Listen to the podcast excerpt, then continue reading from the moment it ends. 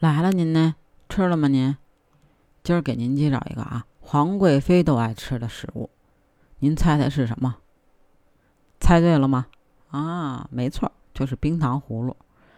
这个呢，酸甜可口，卖相好看呢，很多人都爱吃，甭管是大人、老人、小孩都爱吃。反正我闺女就挺爱吃的。嗯，但您知道它的来历吗？这话呢，还得从南宋时候说起。这宋光宗啊，最宠爱的就是皇贵妃。这天呢，皇贵妃生了重病，这宋光宗找来了御医给诊脉，开了药方，却没见效果。这眼瞅着这皇贵妃一天比一天消瘦下去，这宋光宗也愁眉不展。他身边的小太监呢，为了开解皇帝，便跟皇帝说：“皇上，这世间无奇不有，许多能人异士都隐藏在民间。”皇帝，您何不下道圣旨，看看民间有没有神医，可以为这个贵妃诊病呢？这宋光宗一想，哎，对呀，这死马当活马医呗，啊，毕竟也是自己宠爱的贵妃。这时候呢，这宋光宗心里又燃起了这希望的小火苗，找来大臣就下了圣旨，张榜求医。没几天，一个郎中呢就接了皇榜，进了宫就给这贵妃诊脉。诊完脉呢，就说这贵妃这病啊不严重，只需要用冰糖跟山楂呢一起熬制，每顿饭前呀吃五到十个，不出半个月就好了。当时宋光宗并不相信，但是也没别的办法呀，只能按郎中的方子先试试呗。没想到这个药真是符合贵妃的口味，用了之后呢，这病也就好了。那你说这连御医都没有办法治的病？一个小郎中用小小的山楂怎么就解决了呢？嘿，您还真别小看这山楂，它的功效啊可大了。怎么呢？它可以啊消积食、散淤血、祛绦虫。但是啊，脾胃虚弱者慎服啊。这李时珍在《本草纲目》当中呢也有所提及。这贵妃呢，就是天天的。好吃好喝好待遇的山珍海味吃多了，它消化不良，而这山楂呢，正好有这个助消化的作用，所以呢，也就药到病除了。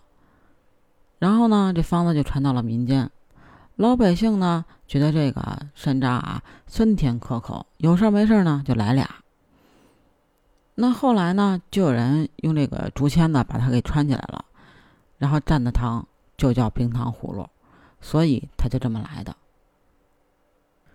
这冰糖葫芦好吃啊，但是得自己买，而且最主要的是，别人给你的，你可千万不能要。这怎么说呢？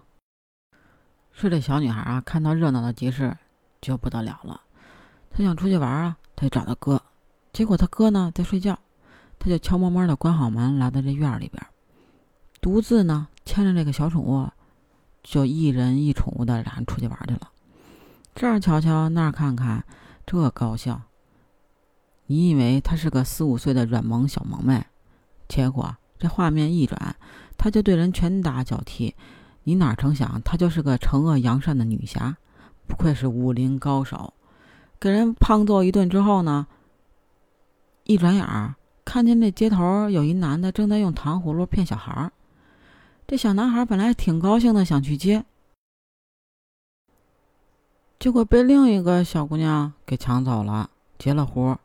这人贩子想着呢，不要白不要，那就把这小姑娘也带走呗。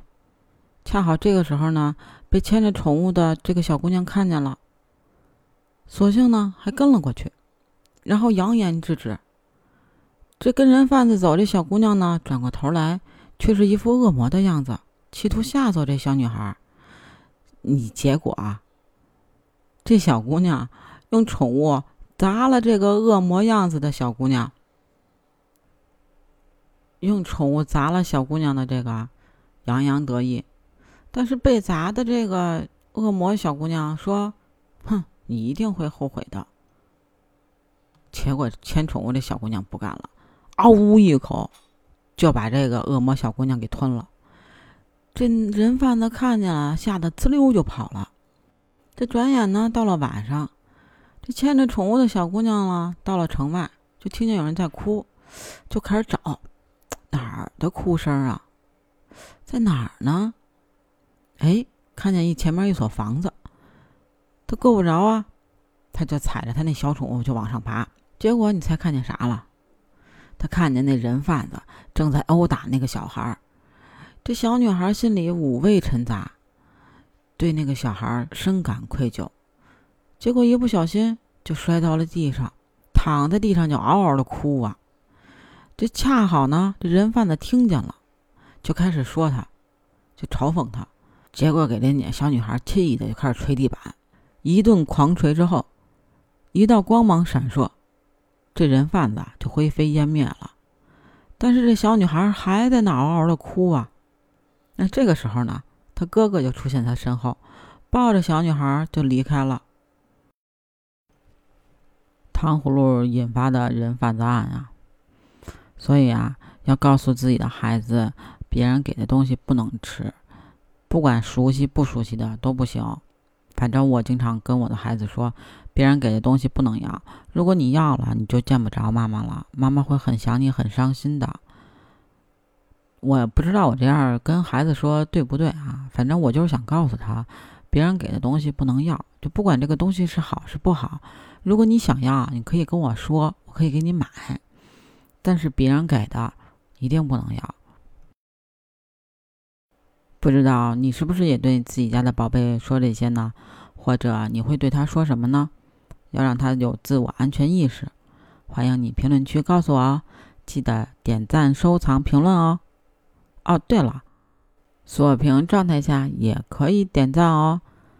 记得加我的听友群哦，笔记 C A T 八幺八，北京小写的首字母 C A T 八幺八，期待你的加入。下期见喽，拜拜。